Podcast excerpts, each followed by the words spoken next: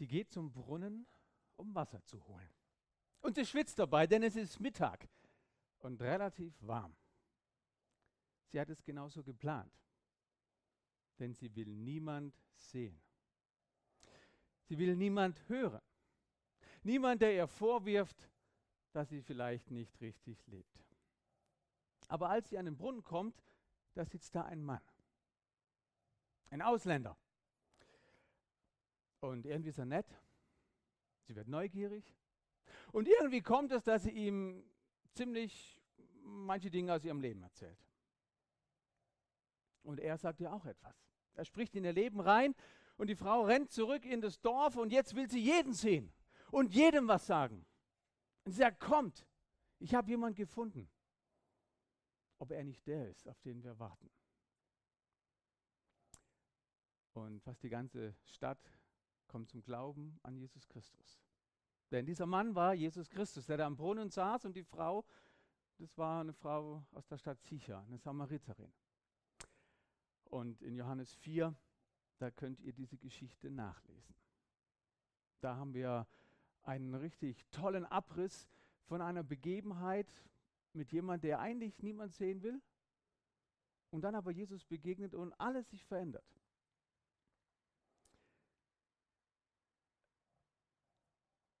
In diesem Johannes 4, da sind unglaublich viele Aspekte drin. Und auf die kann ich gar nicht alle eingehen. Ich möchte auf einen Punkt, auf den Vers 35 näher eingehen. Aber wir schauen uns das nach und nach ein bisschen an. Und das Thema, um was es letztlich geht, ist, was sehe ich? Ich weiß nicht, was du gesehen hättest, wenn du an den Brunnen kommst und da sitzt ein einsamer Mann. Ähm, oder was du gesehen hättest, wie die Jünger, als sie zurückkamen, wo Jesus, ihr Meister, mit einer Frau spricht. Ähm, und was die Leute aus der Stadt gesehen haben, als sie da auf einmal daherrannt und völlig außer sich ist. Wir sehen immer irgendwas und irgendwas kommt bei uns an. Die Frage ist, was? Und mit welchen Augen sehen wir was? Jesus sagt hier zu seinen Jüngern, hey, seht ihr nicht, die Felder sind reif. Obwohl es eigentlich noch drei bis vier Monate dauert. Also auf den Feldern war höchstens so ein grüner Pflaum. Ja? Aber die Felder sind reif, sagt er, seht ihr es nicht? Und deshalb die Frage heute Morgen, was siehst du? Was sehe ich? Reife Felder oder Probleme oder was auch immer? Ich möchte mit euch in diesen Johannes 4, Vers 35 reingehen mit drei Fragen. Mit Fragen, die man an jeden Bibeltext stellen kann. Die erste Frage ist ganz einfach, was sagt Gottes Wort hier? Ich versuche es zu fassen und ein bisschen steige ich quasi in eine Zeitmaschine und versuche ins damals zu fliegen und ein bisschen zu verstehen, um was geht es hier. Also Johannes 4, wenn ihr aufschlagen wollt in eurer App oder Bibel oder sonst wie, könnt ihr ein bisschen blättern. Um was geht es hier? Schauen wir uns den Kontext ein bisschen an. Im Vers 3, da sehen wir, Jesus war in Judäa unterwegs, also in dem Gebiet um Jerusalem, wenn ihr die Landkarte vor Augen habt. Äh, und dann gab es ein bisschen Probleme und er denkt, ich gehe wieder zurück nach Kapernaum, an See Genezareth, also ganz nach oben nach Israel. Und er wählt den direkten Weg von unten nach oben. Könnt ihr auf euren Karten in der Bibel nachgucken. Und das Problem war nur dazwischen, da gar dieses Gebiet der Samariter. Und weil es der kürzeste Weg war und das einfachste, geht er da durch. Obwohl die Juden oft außenrum gelaufen sind, weil mit diesen Jungs da wollte man nichts so zu tun haben. Das waren nämlich ganz komische Leute, diese Samariter. Ähm, die Geschichte Israels war ja ein bisschen schwierig, da war ja mal ein großer Teil weggeführt worden von den Assyrern und die Israeliten, die die deportiert hatten, die Lücken, die dann in dem Land waren, haben sie gefüllt, indem sie andere Leute von anderswohin nach Israel gebracht haben. Und so ist ein Mischvolk entstanden, die Samariter. Die haben manche Sachen von den Juden übernommen. Sie haben also Gott angebetet, aber sie haben auch ihre alten göttlichen religiösen Vorstellungen noch dabei gehabt. Und so gab es ein Mischvolk. Und ja, wer Bibel liest, der weiß, ab und zu gab es da so ihre Spannungen. Und Jesus läuft also durch dieses Gebiet durch. Und wenn ihr in Johannes 4, Vers 20 und 21 lest, da kommt in diesem Text auch ein kleiner Absatz, wo die dann fragt, hey, wir beten doch auf dem Berg Garazim an und ihr in Jerusalem. Warum? Was ist jetzt richtig? Ja, da sieht man auch diese Vermischungen, da war manches unklar. Und damals Kultur war es auch so, dass Männer mit Frauen nicht geredet haben in der Öffentlichkeit, also außer mit ihrer eigenen Zuhause oder so. Das kommt hier auch noch bei raus im Vers 27. Und als die Jünger dann später wieder kommen und sehen, Jesus redet mit dieser Frau, dann sind sie verwundert. Aber der Kontext geht ja um Vers 35, um dieses Ernten. Ja, wenn wir an Ernte denken, denkt man an einen großen Mähdrescher, der daherkommt. Damals hatten die meistens nur eine Sichel, weil das ist umgeflogen, da war das das Einfachste mit der Sichel und dann hat man es mit der anderen Hand aufgestellt und die Ehren zusammengebunden, wie wir es vielleicht vom alttestamentlichen Josef auch kennen aus diesem Traum und dieser Geschichte. Ja? Also geerntet haben die auch, aber erst dann, wenn die Dinger reif waren, logisch, sonst gab es nichts. Das ist also heute wie damals geblieben. Ähm, und damals war das schon komisch, dass Jesus sagt, die Felder sind reif. Die Felder sind reif. Obwohl vielleicht gerade so ein kleiner grüner Pflaum da drauf war. Und das ist komisch. Wenn ihr Johannes 4 mal lest, heute Mittag komplett, sind ziemlich viele Verse, dann seht ihr ein interessantes evangelistisches Gespräch, wie man das so nennt. Wie Jesus dieser Frau begegnet, ähm, wie das ganz überraschende äh, Veränderungen im Gespräch dann so laufen. Da geht es um Wasser des Lebens, um Wasser, das lebendig macht, dass man keinen Durst mehr braucht. Ja, und so haben wir vorhin auch gesungen, wir dürfen zu diesem Gott kommen, der Vater sagt, ne, der lebendiges Wasser geben will, dass in uns äh, ein Leben da ist. Ähm, Jesus sagt, ich habe die Speise Gottes Willen zu tun und wir müssen Gott im Geist und in der Wahrheit anbeten. Also ganz, ganz viele Punkte, die lasse ich jetzt alle mal weg und bleibe an diesem Vers 35, da heißt es nämlich, habt ihr nicht selbst gesagt, in vier Monaten beginnt die Ernte? Macht doch eure Augen auf und seht euch um. Das Getreide ist schon reif für die Ernte. Gottes Wort sagt hier, dass es um eine geistliche Ernte geht und dass die Jünger sie nicht gesehen haben. Und auch als, also die Geschichte ging ja weiter, die Frau saß ging zum Brunnen, das heißt, diese Ausländer, die reden miteinander, später kommen die Jünger dazu, die waren gerade Brot einkaufen, wundern sich, dass der mit denen redet und dann rennt die Frau weg und kommt wieder und das ganze Dorf bekehrt sich, so, so mal kurz zusammengefasst. Und Jesus sagt diese Worte, seht ihr nicht, die Ernte ist reif zu den Jüngern. Die Jünger haben es nicht gesehen, die reifen Felder. Äh, nur Jesus sah sie irgendwie. Und deshalb ging das Gespräch dann auch in eine andere Richtung. Die Jünger hätten wahrscheinlich gesagt, Frau, gib mir was zu trinken der Meister zuerst und danke, tschüss. Also so bin ich oft unterwegs. Ne? Ich habe was zu tun und die anderen auch und dann reden wir kurz und dann geht man weiter, danke, tschüss, bumm, aus, fertig. Kennt ihr das? Ja, man sieht es, was vor Augen ist, so irgendwie. Und so bei den Jüngern hier auch. Und bei Jesus, der sieht irgendwie was anderes und dieser geistlichen Ernte gibt er Priorität und er sagt, ich habe jetzt keine Zeit zum Essen. Ich habe eine andere Speise, die mir gerade wichtiger ist äh, dass ich den Willen des Vaters tue. Hochspannend. Wie, was passiert da? Wie geht es? Und wie setzt es was in Gang? Das ist ja das Erstaunen, das dann ganz sicher fast zum Glauben kommt. Erst nur, weil die Frau da reinrennt und schreit, er hat, hat mir alles gesagt, was ich getan habe und die war stadtbekannt als so ein bisschen, ähm, sagt man denn da richtig, ohne jetzt irgendjemand zu nahe zu treten? Ja, ähm, ja, und dann hören sie selber Jesus sagen, bleibt noch, da bleibt zwei Tage da und kommen selber zum Glauben. Also jetzt sind wir in der Zeitmaschine so ein bisschen angekommen. Ne? Wir wissen jetzt, wo er von hin, wohin lief und da die begegnet und was da so passiert ist, so ganz grob. Ähm, und dass Jesus eine geistliche reife Ernte sah und die abgeerntet hat. Aber die Jünger, die sahen sie nicht, die sind quasi vorbeigelaufen. Was siehst du? Das ist unsere Titelfrage heute. Was siehst du? Das war Gottes Wort. Jetzt überlegen wir, was sagt Gottes Wort mir? Was sehe ich? Die Woche kam jemand zu mir und zeigt mir ein paar Bilder. Ähm, Bilder, wie es vor unserem Gemeindehaus im Hof mittendrin aussieht. Äh, wie da Jugendliche von der Straße reingegangen sind, wie da nachher da Zeug rumlag und, und Fahrräder in der Ecke lagen und ach, und ein Video noch und es war alles nicht schön. Was siehst du? Vagabundierende Jugendliche, die nur Dreck machen, die sich vollkiffen, die voll saufen und, äh, und was weiß ich was noch mitgehen lassen. Das habe ich zuerst gesehen. Und dann dachte ich, oh Herr, was siehst du? Menschen, die Hunger haben nach Leben. Menschen, die nicht wissen, wo sie hin sollen. Und dann habe ich gesagt, hilf mir, hilf uns jetzt damit umzugehen, wenn die wiederkommen. Einerseits zu sagen, hey, ihr könnt hier nicht unsere Fahrräder rumschmeißen und so, das geht nicht. Aber andererseits, hey, kann ich für euch beten? Ihr braucht mehr. Was sehe ich? Was siehst du?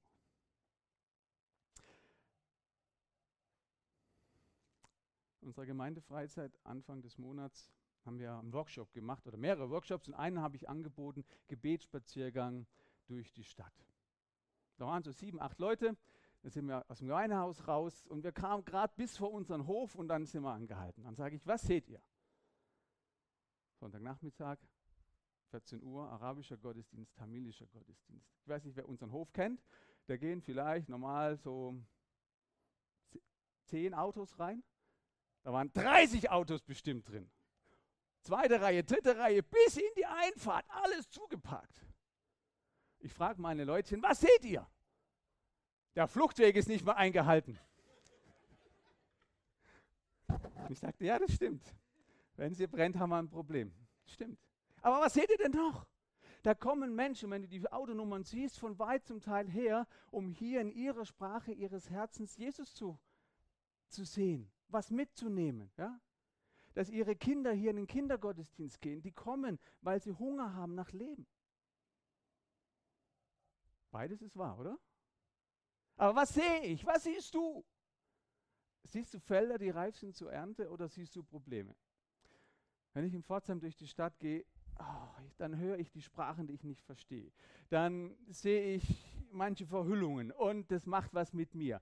Dann sehe ich Gruppen von Jugendlichen laut. Ähm, manchmal auch in Sprachen, die ich noch aggressiver empfinde, weil ich sie nicht verstehe, wenn sie laut sind. Oder mindestens mir kommt es oft so vor. Ähm, und dann gucke ich, wo kann ich auf die andere Straßenseite gehen? Wo kann ich weit drumherum laufen? Ähm, was sehe ich? Depressivität, dann torkeln ein paar rum, manchmal schon am frühen Morgen. Dann stehe ich an der Ampel vom Gemeindehaus weg in die Stadt rein und auf der anderen Seite ist eine vierspurige Straße, also zwei hoch, zwei runter, ist ein, äh, vor der Ampel auch ein Mülleimer. Und dann sehe ich, da kommt ein Mann daher, guckt in den Mülleimer, denke ich, okay, jetzt sucht er eine Pfandflasche. Dann zieht er so ein Alupäckchen raus packt es auf und beißt rein. Es war das so ein Rest vom Döner, oder irgend sowas, was da drin lag, dachte ich, oh, Schrott, der muss wirklich Hunger haben. Ja, und ich war betroffen. Und bis ich darüber kam, war er weg. Was sehe ich? Was sehe ich, wo Felder reich sind, auch wenn sie sich auf eine Art und Weise äußern, die mich ganz schön herausfordern? Ich bin da oft sprachlos. Ich weiß nicht, was ich machen soll. Zum Glück war er dann weg vielleicht, ne? weil ich ähm, erstmal nur überfordert war. Was sehe ich? Okay, ähm, ich bin ziemlich analytisch eigentlich unterwegs. Ich kann euch auflisten, äh, wie lang unsere Bücherregale in unserem Thalia-Shop sind, die über Esoterik gehen und wie kurz das ist, was über christliche Part da steht. Ja? Ähm, ich kann euch unsere Bekehrungsstatistik zeigen und die ist relativ schlecht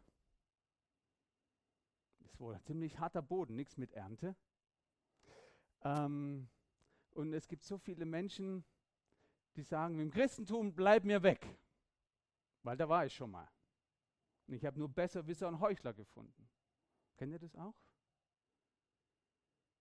Dieser Blick auf diese Welt, diese Welt, die, die manchmal wirklich so schief ist, so krank ist, und dann merke ich, ach, am liebsten schnell wieder ins Gemeindehaus, Türen zu, Lobpreis machen, Gott preisen und die Welt bitte draußen lassen. Ich möchte aufatmen und danke, danke Herr, dass meine Kinder hier unsere Pfadfinderarbeit haben und dass die was von dir mitkriegen und dass die stark werden. Ich äh, karikatiere ein bisschen, ja? Aber versteht ihr, was ich meine?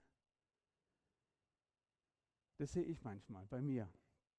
Und dann denke ich mir, Jesus, zu den Jüngern hast du gesagt, die haben es nicht gesehen, ich sehe es oft auch nicht. Ähm und dann lese ich weiter im Kapitel 5, Johannes 5, und dann denke ich, oh, interessant. Jesus hat es von sich aus auch nicht gesehen. Ich lese euch mal Johannes 5, 19 bis 20. Da sagt Jesus, ich sage euch die Wahrheit. Also, ihr glaubt es vielleicht nicht, aber es ist wirklich so. von sich aus kann der Sohn gar nichts tun, sondern er tut nur das, was er auch den Vater tun sieht. Was aber der Vater tut, das tut auch der Sohn, denn weil der Vater den Sohn liebt, zeigt er ihm alles, was er selbst tut. Ich sage euch die Wahrheit. Jesus sah es auch nicht. Aber er guckte zum Vater und guckte, was der macht. Und offensichtlich hat Gott, der Vater, an Jesus geflüstert, du, diese Frau, die da sitzt, das ist eine ganz besondere, die hat eine heftige Lebensgeschichte, die hat einige Ehen hinter sich und jetzt lebt sie in wilder Ehe gerade zusammen und sie sucht immer einen Sinn in ihrem Leben und sie hat ihn nicht gefunden. Und dann, wie es weitergeht, wissen wir schon. Jesus brauchte selber die Offenbarung vom Vater. Und ganz offen, ich bin erleichtert, wenn ich das lies. Und zu uns sagt Jesus in Johannes 15, lesen wir das, ohne mich könnt ihr nichts tun. Aber wenn ihr in mir bleibt, wie ich in euch, dann werdet ihr viel Frucht bringen. Ja, genau das wünsche ich mir doch. Ha. Also Jesus, ich komme zu dir.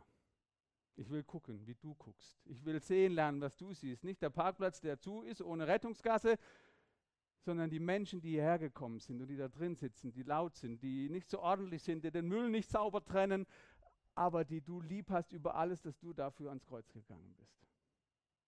Was sehe ich? Was siehst du? Der Apostel Paulus, dem war das auch bekannt. Er schreibt an die Korinther, 2. Korinther 4, Vers 7, diesen kostbaren Schatz tragen wir in uns, obwohl wir nur zerbrechliche Gefäße sind. So wird jeder erkennen, dass die außerordentliche Kraft, die in uns wirkt, von Gott kommt und nicht von uns selbst. Und 3 Vers 5 in 2. Korinther, wir bilden uns nicht ein, aus eigener Kraft irgendetwas tun zu können. Nein, Gott hat uns Kraft gegeben. Ist das gut? Ich finde es der Hammer, weil er sagt, ich gebe dir Kraft. Und man wird nachher sehen, dass es von mir kommt und nicht von dir. Aber manchmal ist es auch nicht gut, weil eigentlich möchte ich ja schon was machen. Selbstwirksamkeit ist eine super Sache. Ähm, aber ich leide auch gerade als Pastor manchmal drunter, wie schnell ich selber und andere in ein Fahrwasser kommen, wo wir einander Druck machen. Jetzt geh doch endlich raus. Jetzt erzähl mal deinem Nachbarn das Evangelium. Ist ja alles richtig. Und macht es, auf jeden Fall. Aber so schnell kommt irgendwie ein Druck mit. Und als ob wir es machen könnten. Und dann sind wir frustriert und dann machen wir noch mehr Action und noch bessere Programme oder was auch immer. Ähm, aber den Menschen, der da sitzt, den sehen wir nicht. Was sagt Gottes Wort mir? Das war die zweite Frage. Ich merke, ich sehe geistliche Felder nicht. Ich brauche Gottes Hilfe. Aber Jesus sagt, ich will dir Kraft geben. Schau auf mich, bleib bei mir und lass dich führen. Und dann fang an, neu die Welt um dich herum zu sehen. Die Oma, die da immer alleine läuft. Die Nachbarin, die ihre Hecke nicht geschnitten bekommt, weil sie es nicht mehr kann. Oder was auch immer. Und sieh die Einladung. Soll ich mal? Kann ich mal? Und dann kommt es vielleicht auch zu einem anderen Thema. Warum mache ich das? Was ist dran? Geistliche Frucht erzwingen geht nicht. Aber von Gott sie schenken lassen, dass er uns führt, dass er anderen Blick schenkt, dass er auch diesen Blick des Erbarmens gibt, der Liebe. Und dann verändern sich Dinge. Und Gott wirkt und wir dürfen sehen, wie die Ernte auf einmal da ist. Obwohl wir dachten, es ist noch vier Monate. Die Erweckung kommt irgendwann, wenn Jesus wiederkommt, aber so lange müssen wir halt noch durchhalten in Deutschland und uns an den Südamerikanern freuen und in Asien, was da passiert. Ich karikatiere schon wieder, ne? Ihr merkt es. Aber haben wir nicht solche Gedanken im Kopf, weil wir frustriert sind durch Erfahrungen? wo wir uns angestrengt haben und irgendwie passiert nichts. Wir können es ja auch nicht machen. Und wir müssen es nicht machen. Und trotzdem sagt Jesus, die Felder sind reif. Und ob das dann eine Bekehrungs-, Erweckungs-, äh, wie sagt man da? Ja, also ob es da richtig eine riesige Erweckung gibt oder ob das halt einer oder zwei sind, das ist ja seine Sache. Aber dass wir spüren, was Gott wirkt. Und nichts ermutigt mich persönlich mehr, wie dass ich spüre, wo Gott dabei ist. Und ich habe es überlegt, so Story, kann ich da was erzählen, wie Jesus das da hatte mit dieser Frau? Und mir ist was eingefallen. Aber meistens ist es nicht so. Meistens ist mal ein nettes Gespräch, man geht vielleicht ein bisschen weiter und dann geht der Same wieder weg und was weiß ich, wo er irgendwann mal Frucht bringt. Und ich bin nur ein kleiner Teil dazwischen. Und manchmal darf ich jemand sein, der absahnt, ja, und sagt, und jetzt kommen wir beten und preist den Herrn. Ne, aber das ist nicht meine Sache. Aber wenn ich spüre, dass Gott dabei ist und dass er mich benutzt, egal ob das jetzt groß oder klein und was es gerade ist, dann geht mein Herz auf. Kennt ihr das? Und dann ist ein Friede da, dann ist eine Ruhe da. Dann sage ich, Herr, danke. Und geh du weiter mit dem und ich segne ihn und ja, wirke du. Die erste Frage war, was sagt Gottes Wort? Da haben wir gesehen, die Felder sind reif. Wir sehen es nicht. Was sagt Gottes Wort mir? Wie wir damit umgehen können, was zu sehen. Und die dritte Frage, da wird es ganz gemein. Was soll ich tun? Und Gottes Wort ist ja nicht da, dass es uns nur im Hirn juckt. Äh, sondern was soll ich tun? Herr, was soll ich tun? Und das ist nicht die Frage an den Pastor, sondern an Gott, der durch seinen Geist in uns lebt. Und ich glaube, wir müssen als erstes nur offen sein. Offen, dass er mit uns was macht. Hier, meine Hände sind leer, ich kann nichts. Ich kann nichts. Kannst du das sagen? Ich meine, ich kann viel, aber das, was, um was es eigentlich geht, das geistlich was passiert, das kann ich nicht. Ich kann jemand das Evangelium um die Ohren schlagen, das kann ich, aber eventuell ist er nachher weiter weg vom Glauben wie vorher. Das, was passiert, dass ein Herz aufgeht, dass eine geistliche Frucht passiert, das kann ich nicht. Und so sagt Jesus auch in Markus 4, das Himmelreich, das ist wie ein Bauer, der geht auf, der morgens geht er hin, er sät er den Samen aus und dann macht er einige Zeit lang was ganz anderes und irgendwann kommt er wieder und erntet. Und dazwischen wirkt Gottes Wachstum. Gott macht das Entscheidende. Und an mir liegt es zu säen und zu ernten. Gottes Wort zu bezeugen und dann zu schauen, wo ist eine Offenheit da und dann aber da zu sein. Und dafür einen anderen Blick zu lernen. Zu sagen, ja, ich glaube, dass Gott hier wirkt. In dieser Welt, auch heute noch, so wie damals. Auch wenn da keine Frau am Brunnen mehr sitzt, weil wir gar keine Brunnen mehr so haben oder wie auch immer. Vielleicht müssen wir eher zum Altenheim gehen oder keine Ahnung. Was sagt Gottes Wort mir? Und was soll ich tun? Ich glaube, dass wir sagen können, Herr, ich möchte mich öffnen und hilf mir, wenn irgendeiner irgendwie ein geistliches Interesse zeigt, dass ich dann dran denke und alles andere links und rechts liegen lasse und mich für den Menschen mit seiner Frage öffne und mir Zeit nehme. Und nicht erst im Nachhinein wieder denke, ey, der hat doch gerade was signalisiert. Aber ich war so in meiner To-Do-Liste drin, wenn ich noch anders besuchen muss, was ich noch für einen Lobpreis vorbereiten muss oder für dies oder das. Versteht ihr, was ich meine? Was sehe ich? Das heißt, wenn ich sehe, dass eine Offenheit irgendwie da ist, eine Frage, wie ist denn das mit euch Frommen? Und wenn sie noch so schräg sein kann, so sagen okay, was meinst du denn? Was ist denn mit den Frommen? Was hast du denn für Erfahrungen gemacht? Erzähl mal.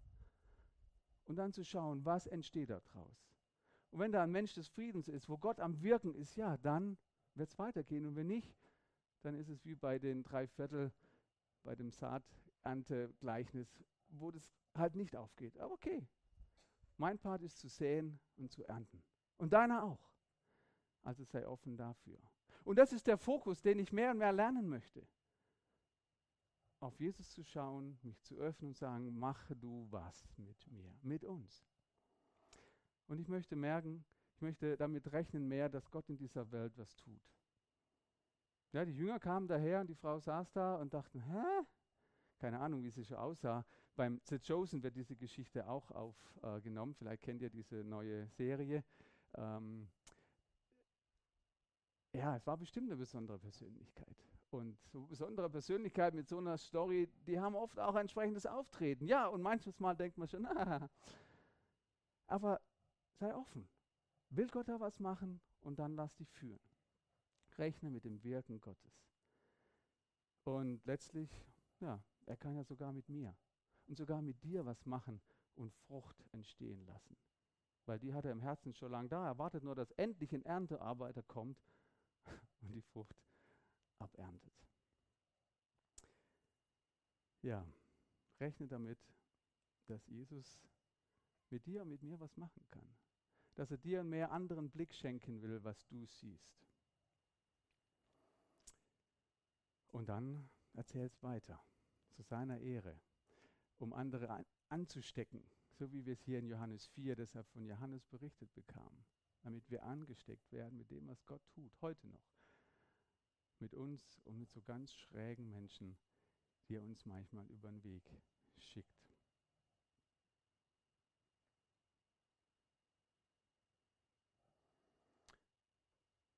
Vielleicht hast du eine eigene Antwort für dich schon bekommen, was du tun sollst.